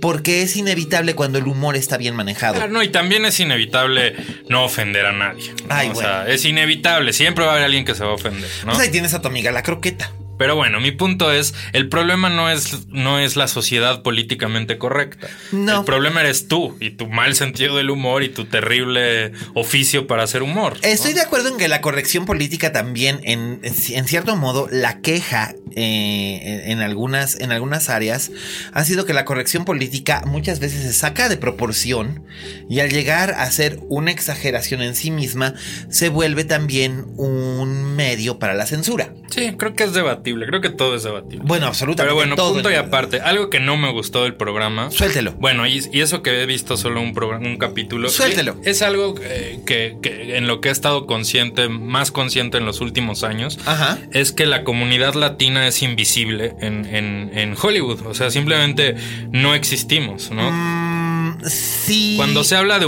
cuando se habla de, de minorías, siempre se habla de la comunidad negra o de los asiáticos. Ah, ah. Cuando ves publicidad, in- publicidad inclusiva, cuando ves este publicidad para una universidad, salen 800 asiáticos y negros y etcétera. Y no hay presencia. Hay, hay latina. personajes latinos en. en- Pues en el primer episodio no salen. Claro que sí. ¿Quién? El editor del periódico. Silvio, No con el que va a hablar. Claro que sale. Bueno, yo lo acabo de ver y no, no lo recuerdo. Ah, no, sale en el segundo. Pero sí, es, él, él es un personaje de, de ascendencia mexicana. Ok. Bueno, pero yo sí creo que hay un problema. De, digo, esto a todos los que están oyendo esto les vale dos hectáreas de Dilo. de verga. Pero porque es México y el problema no está aquí, está en Estados Unidos. Sí, pero sí hay un hace- problema de representación en Hollywood. A ver, pero te voy a decir una cosa. También. Hay que no resuelve poniendo a Diego Luna en una película mala de Star Wars, perdón. ¿Ya? Ya. Continúa. ¿Ya, ya, ya acabaste tu rant? Ya. Ya, ya, ya, le, ya le tiraste la piedra a Diego Luna, que era lo, básicamente lo que querías tirar desde hace No, rato. claro que no, me sí, cae. la traías Me escondida. cae muy bien Diego Luna como personaje. Saludos, público. Diego. No, no, no tengo el gusto de conocerlo, pero me, me- me Saludos, simpatiza. manito. Este, no, a lo que voy es a esto. En la misma plataforma de Netflix y hace algunos capítulos yo recomendé, hace algunos meses, eh, un sitcom también que está dedicado específicamente al público latinoamericano, pero que también hace una integración con y se burla de el privilegio blanco, que es One Day at a Time. Ah, no lo vi, está bueno. Ah, uh, sí. Y la verdad es que vale mucho la pena que lo busques. Está realmente bien hecho. Son 13 episodios, es de 13 episodios de media hora. Y está muy bien. Las protagonistas son Justina Machado, que a lo mejor la recuerdan ustedes por Six Feet Under, y la ganadora del Oscar, Rita Moreno. Ya Oh. ves, ya tu, tu imitación de Daniel Krause ahora ya incluyó hasta los bostezos. este, entonces, pues bueno, ahí lo, este, ahí lo tienen. En efecto, en Dear White People, la presencia de los, eh, de, los latinos es mínima, del mismo modo en que en One Day at a Time la presencia de los, africa- de los, de los africanoamericanos es, este, es mínima, del mismo modo en que en Friends la presencia de cualquier tipo de nacionalidad, exceptuando eh, la blanca privilegiada es mínima, salvo cuando aquella vez Ross tuvo una novia china a la que todo el mundo se dedicó a humillar. Este, pero bueno, lo que voy es, es que nunca vamos a tener el, es más, creo que no, no sé si a mí me gustaría ver el sitcom perfectamente, el, el sitcom Benetton perfectamente bien, este, balanceado, de tener, de tener elencos multirraciales. No, no, pero yo, o sea, lo comentaba yo la otra vez. Por alguna razón es condenable que un, que un caucásico interprete a un asiático, lo cual está bien. Es, es condenable que un caucásico interprete a un negro, lo cual es cierto. Sin embargo, a un latino lo puede interpretar quien sea, ¿no? O sea, generalmente ponen a- a blancos con, con pinta italiana y los ponen como si fueran mexicanos todo el tiempo. Y nadie dice nada, ¿no? Y, y eso no es condenable. Perdóname, yo sí, yo critiqué a Michael Winterbottom por a Bueno, tú Braveheart. y yo lo criticamos. Por, por, por- por a Braveheart por haber puesto a Angelina Jolie haciendo el papel de una mujer negra. Cuando podía haber puesto a Tandy Newton.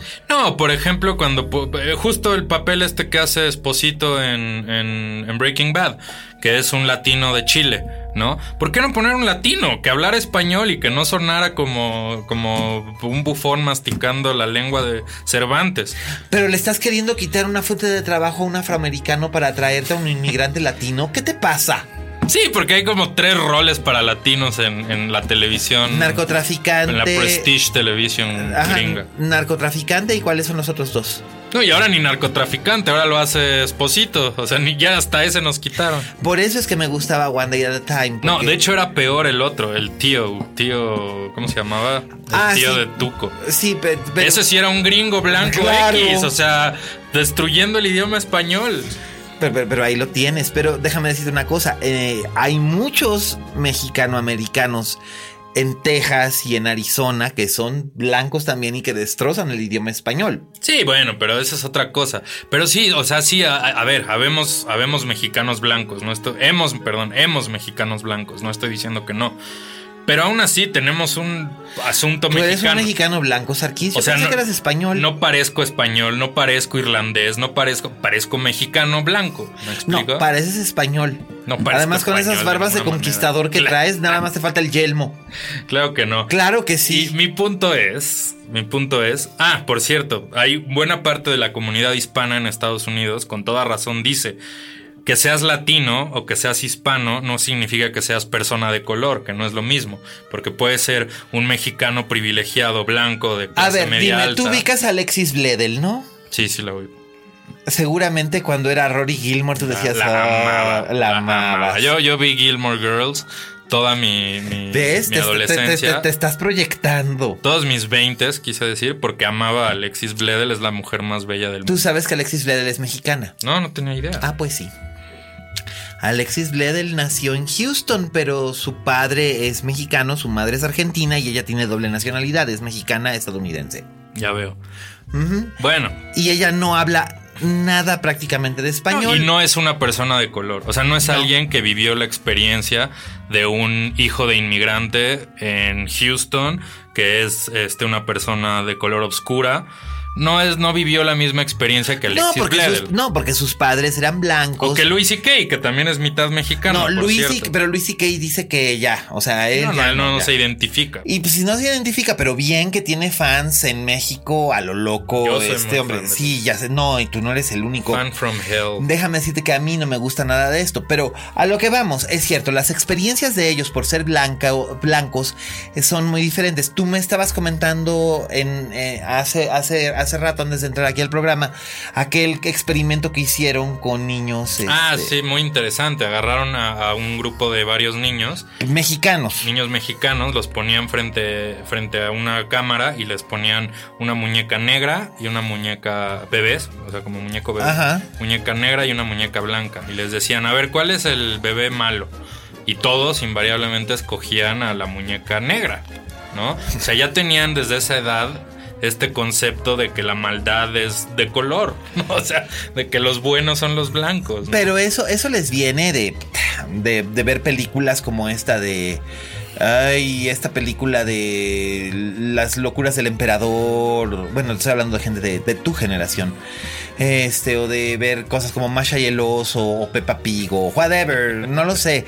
Eh, los niños de ahora están como que muy abiertos a todo tipo de estímulos visuales. Y por lo regular siguen perpetuándose esos, cier- esos ciertos estereotipos.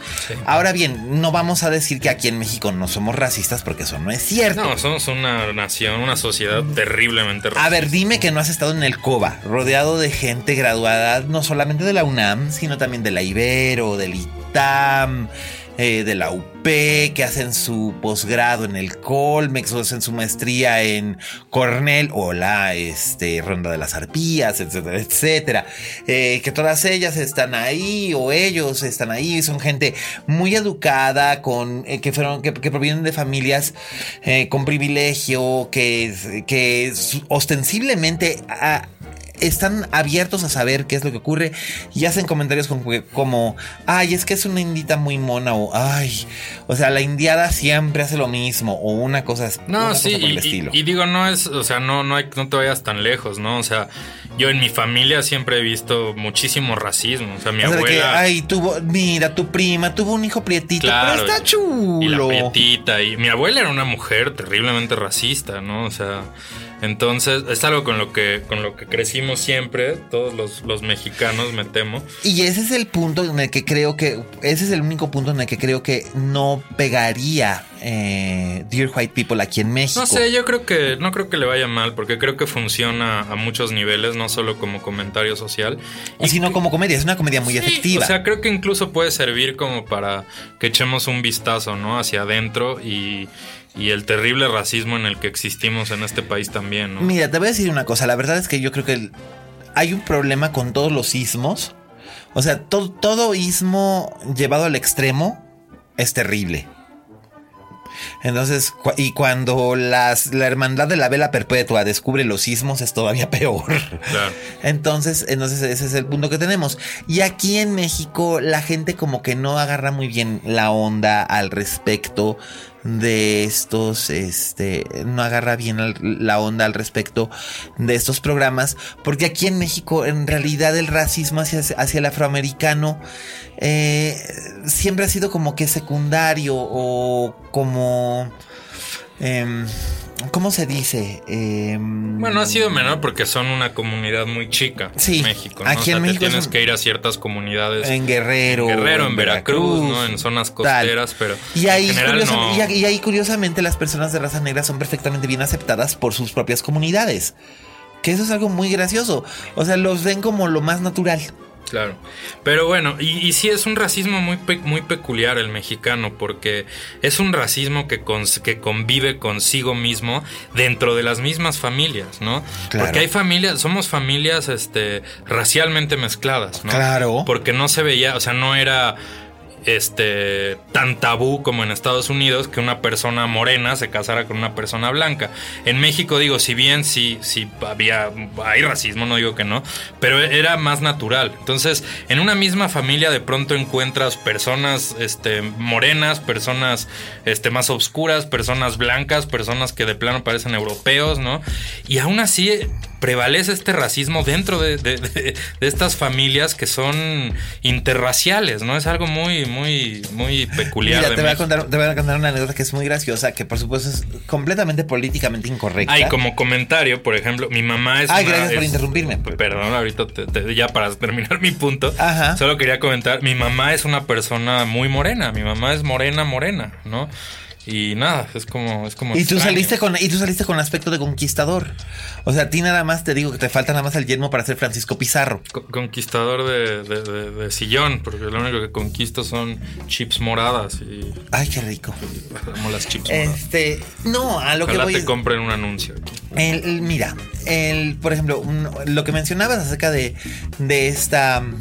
De, de este crisol racial que existe aquí en México. Por ejemplo, en la familia de mi mamá, mi, ma- mi madre es la cuarta de siete hermanos. Eh, todos son apiñonados, que es la tez, digamos, que se le conoce más. eh, La más común La más común, ¿no? Es, eh, de- dentro, del, dentro, de las, dentro, del, dentro del mestizaje que se, que se realizó, es, es la más común. Pero mi madre, por ejemplo, y el más pequeño de sus hermanos son muy blancos. Y como tú dices, prácticamente de aspecto europeo.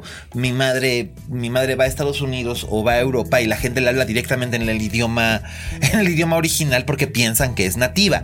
Sí. Y ella así como que, este, ¿por qué? Le digo, pues por tu aspecto. Dice, pero, pero, pero no entiendo por qué. Bueno, mi mamá como creció en, en- en- en un ambiente donde en realidad eso no hacía ninguna diferencia, no tiene este tipo de, de- de conciencia racial.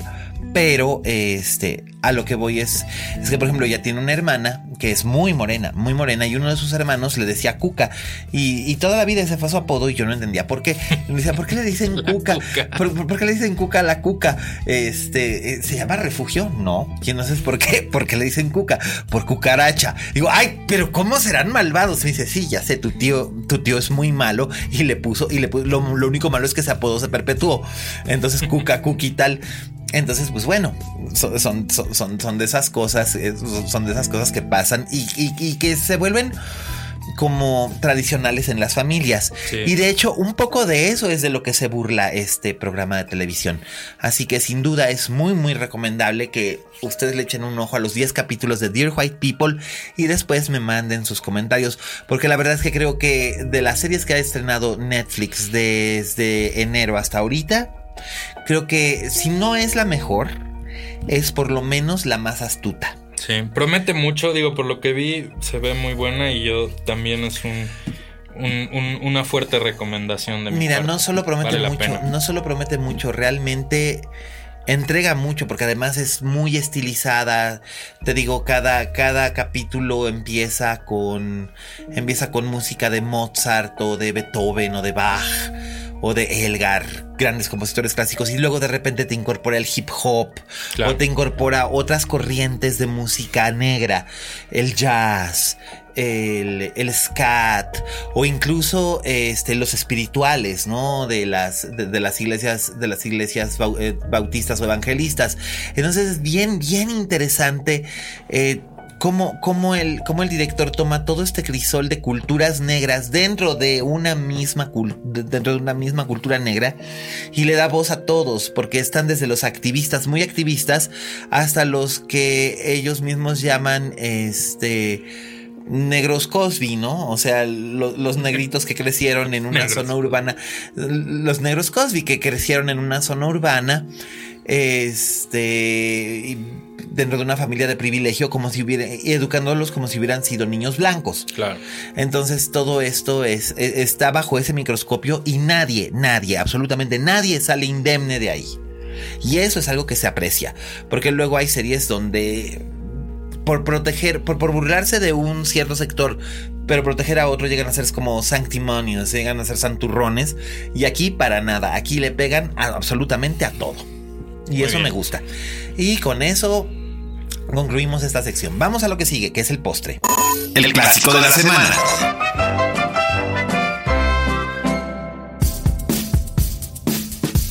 Aquí está nuestro clásico de la semana. Y nuestro clásico de la semana es una película de Sidney Lumet que nos encanta aquí al señor y a mí. La primera vez que vino la mencionamos y prometimos que hablaríamos de ella en una futura ocasión. Así que aquí estamos cuando hablamos de Todos los hombres del presidente. Que se estrenó el mismo año que esta película, by the way. sí compitieron, ¿no? Por el Oscar. Así es, y las dos fueron increíblemente derrotadas por Rocky. Que dices, es neta.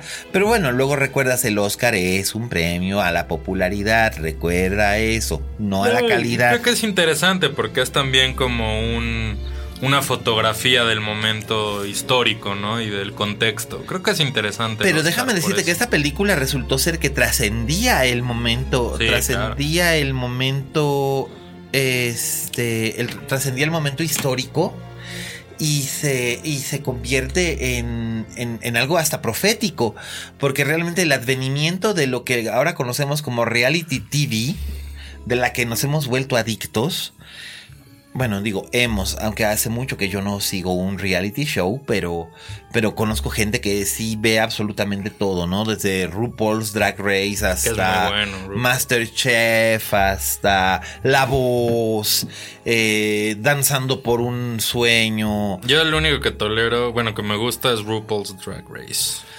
Solo quiero mandar una mentada de madre a la gente que monopoliza los domingos Twitter para hablar de esa basura llamada Masterchef.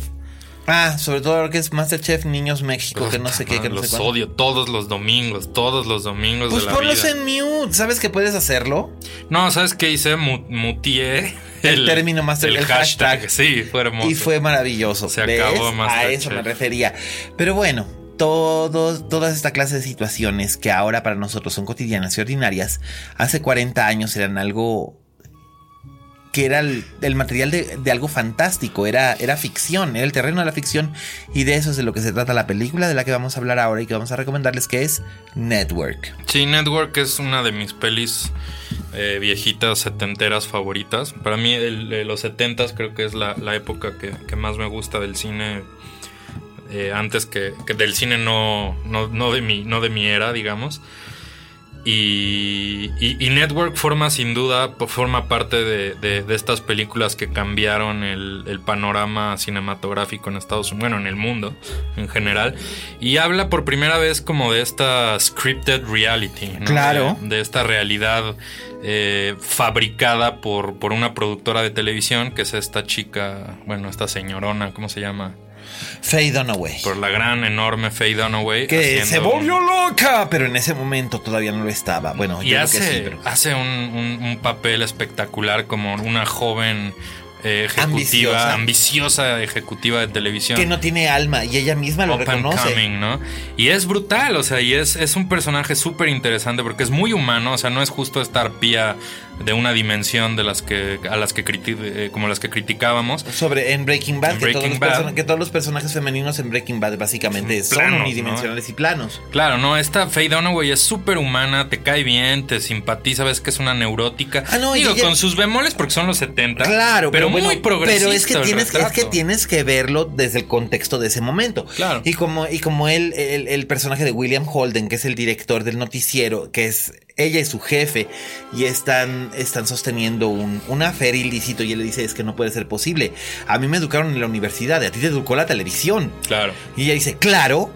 Sí. Eso es lo que ella le contesta, claro. Y para ella lo más importante es los ratings. los números. Los números sólidos. sólidos. ¿Y cómo, cómo tiene estos números sólidos? Hay que recordar quizás para ustedes, sobre todo para la gente más joven que escucha este podcast, que hubo un tiempo en el que Estados Unidos solamente tenía tres cadenas de televisión. La CBS, la ABC y la NBC. Más aparte las repetidoras que solían tener programación eh, local. o bien repeticiones de programas que habían surgido en las cadenas, en los networks. Eh, este cuarto network es completamente ficticio el cuarto network que surgió, surgió hasta muchos años después, hasta 1985, que fue el Fox. 88, ¿no? No, 85. Ya. En 85 surgió Fox. Las primeras transmisiones de Fox fueron en 85. Em, y ese fue el cuarto network. Ahora ya hay, gracias al cable, hay una infinita cantidad de canales, cadenas, y plataformas. Claro, pero en los 70 era otro panorama. Así es. Entonces, este cuarto, este cuarto network, esta cuarta cadena, está en problemas porque no tiene ratings. Siempre sale por debajo de lo demás. Y incluso su presentador de noticias sale por debajo de los demás porque es muy acartonado. Es muy, más bien lo, lo que te venden en el programa, en la película. Exacto, siento, es un tipo- como de la vieja escuela. Exacto, es un tipo old school. Walter. Cronkite, Exacto, pero sin ser Walter Cronkite, que está en CBS y sigue, y sigue a la cabeza de los, de, de- de- de los ratings. Entonces este hombre sufre un colapso mental al aire. Eh, ha pasado por una desgracia personal. Él se siente arruinado, sabe que, que en cualquier momento lo van a despedir, lo van a cambiar. Y entonces anuncia en pantalla que se suicidará frente a las cámaras en no me acuerdo cuántos En días. X días. Ajá. Ajá. La reacción es brutal. El morbo vende y de repente todo el mundo está sintonizando su programa.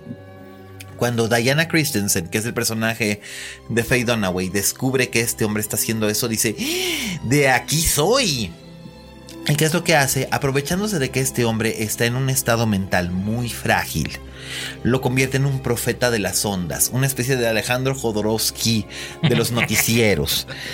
Y no, y de verdad, y le meten ahí un montón de elementos y horóscopos y bla, bla, bla, y, y convierten en un circo el programa. Sí, una especie de. como algo que se vería. Sí, porque o sea, es justo es profético porque un poco predice programas como el de Oprah, o más bien como el de Geraldo, ¿no? Como Geraldo y Jerry Springer. Jerry Springer, y como Big esos Brother. shows de circo, ¿no?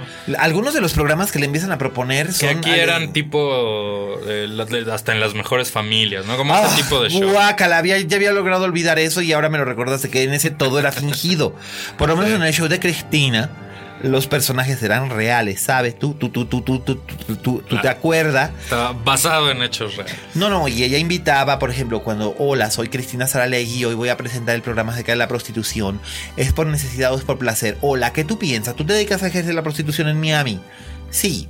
¿Y te dedicas a, a ejercer la prostitución en Miami por gusto o por necesidad? Lo hago por gusto, Cristina. Excelente, excelente imitación. ¿Verdad? Cristina. Bueno, y esos, todos esos programas vinieron en décadas posteriores, pero en ese momento era así como que el gran shock. O sea, los famosos talk shows que existían eran para entrevistas serias. O sea, en un programa como el programa de Dick Cavett, que era algo así como el show de Cristina, él no tenía a starletes que decían, ay, mi novio es un drogadicto y por eso lo dejé. Sino que tenía gente como Ingrid Bergman. Claro, era- ¿Me era- eran más serios. Pero por supuesto. Pero es que en ese entonces también el promedio de la gente que veía televisión era distinto, la edad promedio era distinta, todo era muy distinto. Ahora se hace televisión estrictamente o para millennials o para niños. Sí. Entonces, entonces es, es- es básicamente eso. El, el público de especialidad ya no ve televisión abierta. Ve este. ve canales o ve plataformas, ve series específicas y tal. Pero todo eso, todo eso que tenemos ahora lo predice Network. Sí, en Network lo que pasa es que este, este López Dóriga que entró en crisis, digamos, este conductor de Que es interpretado por el maravilloso Peter Finch, que se convirtió en el primer actor Sí. en ganar un Oscar al mejor actor eh, post-mortem. Sí. Él cayó fulminado por un infarto justo cuando, cuando la semana previa a los Oscars, creo que iba a rumbo a la ceremonia de los globos. No, no eran los globos de oro, iba a otra ceremonia a recibir un premio y esto era unos días antes de los Oscars. y pum. Pum, él ya estaba nominado y le, le dio un infarto y cayó muerto en el lobby del Hotel Beverly Hills. Bueno, y este personaje se convierte como en una voz del pueblo que está pasando por una crisis económica, que se siente ignorado, Y entonces él que grita. se siente oprimido, ¿no? Y vamos, vamos a gritarlo a coro para ver si la gente se acuerda. Sí. I am mad as not hell and I don't not- want to take this anymore. No, and I'm not going to take, Take- it I'm not anymore. gonna take this anymore. Y se hace como su mantra, ¿no? La gente, saben, los productores saben que están ante una mina de oro cuando la gente corre a la calle o se asoma a las ventanas A gritar. a gritarlo. I am mad as hell and I'm not gonna take it anymore. Y es formidable. Es un trabajo el que hace Sidney Lumet de construir esta película que es espectacularmente bueno. El guion es de Paddy Chayefsky, que era un espléndido Sí. dramaturgo. Un loco. Totalmente, estaba Genio piradísimo. loco. Y, y Lumet lo trabaja todo con mucha sensibilidad. Porque todos los personajes, absolutamente todos, tienen muchísimos matices. O sea, por un lado está el viejo lobo de mar en, esta, en estas circunstancias como director de noticieros Sí. que decide aventarse un fling con la mujer más joven. La productora con la, sexy. con, con la Faye program- Dunaway. con la programadora sexy, pero al mismo tiempo también siente culpa y lo vemos sentir culpa. Y está su mujer, ¿no? Que no solamente es el ama de casa engañada unidimensional, eh, tiene una gran escena, Beatrice Strait. Eh, es una escena de... Creo que son cinco minutos de, de monólogo Sí. en el que le canta su precio al marido. Le dice, yo estuve ahí contigo cuando no eras nadie y trabajábamos codo a codo, hombro a hombro. Tenías un centavo. No tenías un centavo, tuvimos a nuestras hijas y yo te apoyé y además te tenía la cena caliente en la mesa y me aseguraba de que tu maleta estuviera siempre bien. Bla, bla, bla, bla. ¿Y qué es lo que me va a tocar a mí ahora? Claro. ¿La chochez? Exacto. Lárgate con esa mujer y no vuelvas. Simplemente no vuelvas porque yo ya no te voy a recibir. No, explora un montón de temas. esa escena es maravillosa. Sí, sí, y, y creo que realmente vale la pena conocer la obra de Sidney Lumet, Sí. un director que probablemente generaciones más jóvenes no, no conozcan. Y es mucho. una lástima que no lo conozcan porque además era un director súper versátil. espectacularmente versátil. Era, no sé, era, no sé con quién compararlo ahorita, pero. Y era un. No además- hay nadie con quien, corp- con, con quien compararlo. Hay gente, ese rango, ¿no? hay gente que, por ejemplo, hace cosas que son al estilo Lumet, Sí. Pero que no le llegan. Eh, David Fincher podría Fincher, ser. Fincher, podría ser comparable con un Lumet en ciertos aspectos, pero Lumet era mucho más arriesgado que Fincher, porque Lumet lo mismo te hacía en un año una comedia de enredos Claro. que las hacía y le salían muy bien, que un drama intenso o una película de suspenso. Y creo que la clave es, o sea, bueno, algo que siempre brilla en las películas de Lumet es su dirección de actores. ¿no? O sea, Absolutamente, era Saca unas actuaciones. Aún, digo, aún su última peli, esta que comentábamos. Ah, sí, afuera, Before the Devil Knows You're Dead. Before the Devil Knows You're Dead con el espectáculo, que es mi actor favorito en la historia. Philip Seymour Hoffman. Philip Seymour Hoffman, que porque él me enseñó que los gordos también podemos ser cool y atractivos Y y sexy. sexys. Y, y- y le saca una actuación espectacular a, a ambos. Es Ethan Hawke y, y Philip Seymour Hoffman. Que hacen de hermanos además. Son y te lo crees. Y te la crees. Y, y era un hombre ya en ese momento de ochenta y tantos años, Lumet. Y hace una Así es. película fantástica. De hecho, la última. ¿Sabes quién era el director que podía haberse comparado con Lumet? Porque fue básicamente su alumno en algunos aspectos y llegó a ser un cuerpo tan interesante como el de Lumet, aunque no tan extenso, pero tan interesante como el de Lumet. ¿Quién? Jonathan Demi, Ah, el buen Jonathan. el que acaba de, el que acaba Que de en paz fallecer. descanse, Sí, caray. No, pero hace, hace ocho días cuando estaba grabando aquí con Roberto Cavazos se, se me atoró la voz y se me llenaron los ojos de lágrimas. Sí, muy duro. Gran director. Gran, gran director. Que y tuvo una, unos terribles últimas dos décadas como creador, pero No creas, porque finalmente a Lumet le pasó lo mismo.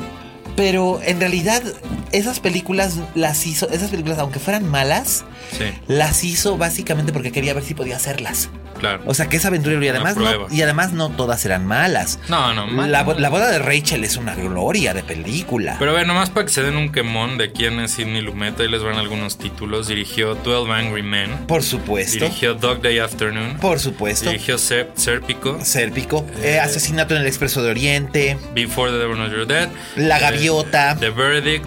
El veredicto. O sea, tiene una cantidad de, de películas extraordinarias. Y creo que yo no he visto una mala película de Sidney Lumet. No, no Mala hay. no. Mala no, no hay. Y, y además mezclaba los géneros con una, con una elegancia. Dog Day Afternoon es una gran comedia. Es una película de crimen, es Sí. un drama muy intenso, pero también es una gran comedia. Y también muy, muy adelantado a su tiempo. Era un hombre muy adelantado a Pero su por era. supuesto, por supuesto que lo Socialmente era. hablando. En todos los aspectos. En Sérpico, por ejemplo, es una historia real. Es una Que historia. no de- es malo el libro, eh, yo lo leí. Sí, es una historia real, es una historia sobre corrupción, es una historia sobre el honor.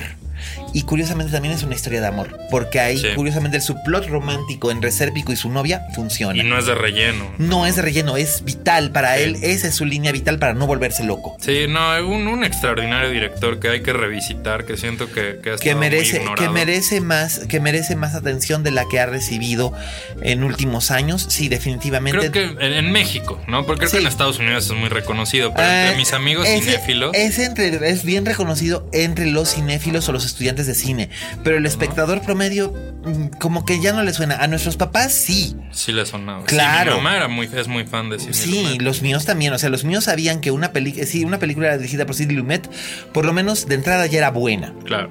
O sea, no iban a ir a ver una porquería. Y lo mismo, él hizo aquella película súper inquietante con Jane Fonda y Jeff Bridges que se llamaba La Mañana Siguiente, en la que Jane Fonda hace el papel de una mujer que despierta una mañana después de una borrachera y se encuentra con que está metida en la cama con el cadáver de un hombre que no conoce en una cama que no sabe dónde es. Wow, qué premisa. No la he visto, pero me Es la voy a echar. una maravilla. Es una verdadera maravilla de película. Y curiosamente aquí en México, si hay algún cineasta que de algún modo se nutrió del cinema de Lumet, sin lugar a dudas es Alfonso Cuarón. Claro, sí, es cierto. Eh, su trabajo en la dirección acto- de actores es, Muy cierto. es realmente sublime, del mismo modo en el que lo era el de Deme y el de Cuarón. Que diga, el de Deme y el de, el de Lumet. Que tienen esta cosa como esta, esta pequeña construcción del universo que se da en pequeños flashazos, ¿no? Y todo es completamente verosímil. Y ajá, sí, te dan un universo muy construido, muy. que te das cuenta que no es el universo en el que vivimos, ¿no? No, Que ni el universo Marvel tampoco. Claro, que no tiene lugar en esta realidad nuestra. Y lo construyen con, con un flashazo, con una, una, una mini escenita, una mini secuencia de cinco segundos, te revela muchísimas cosas, ¿no? Así es. Y eso te habla de un, de un gran narrador, de un gran narrador visual, de un gran cineasta. Así es. Y entonces ahí lo tienen, damas y caballeros. Sumamente recomendable. Network está disponible bajo el título de Poder que Mata en Netflix Está Latinoamérica. Netflix. sí, pueden verla en Netflix. Y si pueden echarle la mano eh, o el guante al Blu-ray o al DVD de aniversario que salió en 2006, que es el del 30 aniversario, de verdad háganlo porque incluye material exclusivo, incluye también eh, una, una entrevista y comentario de Sidney Lumet. Van a aprender muchísimo si lo escuchan. De verdad, no puedo, no, no puedo hacer más énfasis en el muchísimo. Les va a gustar. Y bueno, con esto hemos llegado al final de la emisión número 45 de la linterna mágica. Muchas gracias por la invitación, como siempre, Kane, y un saludo a todos tus pod, podcasts. ¿Dónde te pueden encontrar? Yo estoy en Twitter como HG Sarkis, ahí pueden leer toda mi cobertura de la vida política de Estados Unidos. Así es, vas a andar por Texas próximamente. Pues espero, en esas ando. Sí, Tráeme fayuca. ¿Sí? Sí. Voy a traer unos estéreos para que los vendas aquí en Tepito. No, y tráeme juguetes, a mí me encantan. Este, por lo demás, yo soy Miguel Cane, me encanta poder compartir con ustedes estas aberraciones que salen de mi cabecita. Este, espero que disfruten de las recomendaciones que les hicimos, es decir, La joven desconocida o La chica desconocida de los hermanos Dardenne, en La Plaza de la Soledad de Maya Godet, que de verdad vayan, vayan, vayan. Es así como Bellas de Noche fue el documental mexicano de 2016. Plaza de la Soledad, yo creo que es el documental mexicano dirigido por una mujer de 2017. Todavía, este, todavía me falta ver La Libertad del Diablo, pero ahí sí tengo, tengo mis, te- te- te- tengo como que un poco de miedo. Todos mis colegas me han dicho que es una verdadera maravilla, así que en cuanto lo vea lo comentaré. Pero este, vayan y, vean Plaza de la Soledad. Se van a sentir sumamente conmovidos e impresionados por este gran trabajo de Maya Godet. También muy recomendable eh, Dear White People. Véanla, échense los 10 capítulos, de veras son de media hora.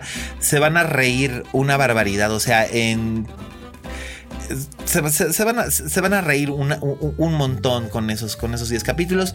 Y también eh, les recomiendo que vean cualquier película de Sidney Lumet, pero en especial disfruten de Network, que aunque han pasado 40 años, van a encontrar que muchas cosas que nos estamos encontrando en los titulares hoy en día lo predijeron entonces. Y bueno, yo soy Miguel Cane, soy arroba alias Cane. Muchísimas gracias Aldo, gracias Fede, Vero, Dani, Mimo y todos aquí en Dixo. Y recuerden, Como dijo la Betty Davis, en este negocio si no tienes fama de monstruo, no eres una estrella. Hasta la próxima.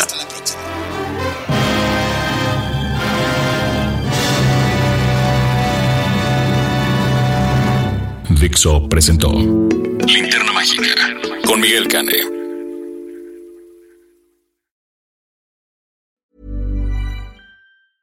Even when we're on a budget, we still deserve nice things. Quince is a place to scoop up stunning high-end goods for 50 to 80% less than similar brands. They have buttery soft cashmere sweaters starting at $50, luxurious Italian leather bags, and so much more. Plus, Quince only works with factories that use safe, ethical, and responsible manufacturing. Get the high-end goods you'll love without the high price tag with Quince. Go to quince.com/style for free shipping and 365 day returns.